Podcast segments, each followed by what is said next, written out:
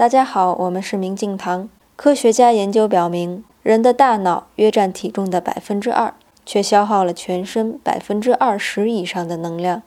脑细胞的耗能甚至和心脏耗能一样多。剑桥大学生物神经科学教授西蒙表示，现在人们因为大量的思考而十分疲惫，超负荷的能量消耗将可能使人类的大脑停止进化。想要变得更聪明，意味着要加强大脑各部分之间的连接，而这将耗费更多的能量，从而进一步限制人类的智力发展。头脑系统的发展是有限制的，过度用脑是背道而驰的。可见，人类的能量大多消耗在妄念上，所以想得太多并没有什么好处，放松也就成了现代人的一种奢侈品。然而，你越放松，你才越有力量。